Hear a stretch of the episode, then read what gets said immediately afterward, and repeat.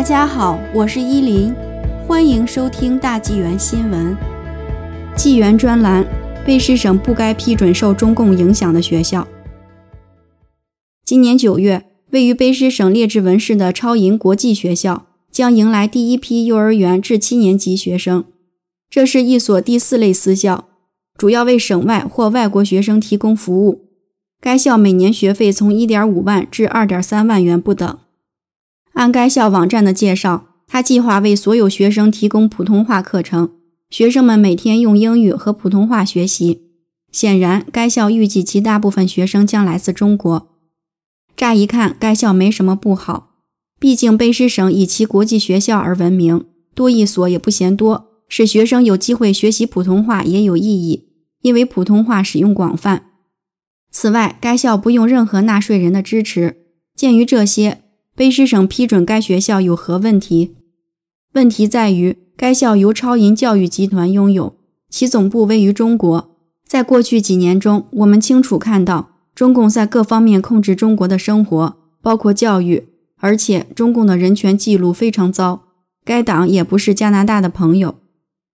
中共对许多群体的众多侵犯人权行为中，最惊人的事件之一是将维吾尔族儿童与家人分开，强迫维吾尔族人进入再教育营，强迫维吾尔族妇女绝育、堕胎等等。这就是为什么加拿大国会最近投票认定北京针对维吾尔人的行为是种族灭绝。北京以伪造间谍罪将无辜的加拿大人康明凯和斯帕福囚禁，现已超过两年。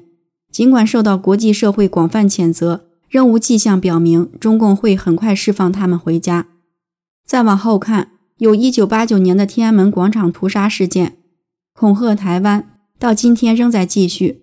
害人的独生子女政策，未经妇女同意就对他们进行堕胎，这些都是中共侵犯人权的可怕历史的一部分。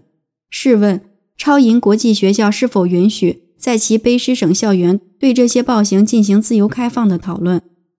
不幸的是。在最近接受列治文新闻采访时，超银学校的负责人回避了有关如何处理诸如天安门大屠杀等中共暴行的话题。但他说，教师需要轻描淡写地处理这些话题。想一想，加拿大一所学校的教师在处理基本人权问题时被命令轻描淡写，这与我们加拿大人所相信的自由、民主和人权相去甚远。这些不是加拿大人可以轻描淡写的话题。这些话题对于功能正常的教育系统至关重要。与在中国的学校不同，加拿大学校的教师必须能自由介绍有争议的主题，让学生了解不同的观点，并鼓励他们自己去思考。当教师必须轻描淡写地处理关于基本权利的话题时，这一切就没了。更糟的是，在那次采访中，该校的负责人还这样解释：讨论此类敏感话题。可能导致父母不让孩子上学。换句话说，该学校准备以增加入学人数为名，限制学术自由。这不是任何加拿大学校的运作方式。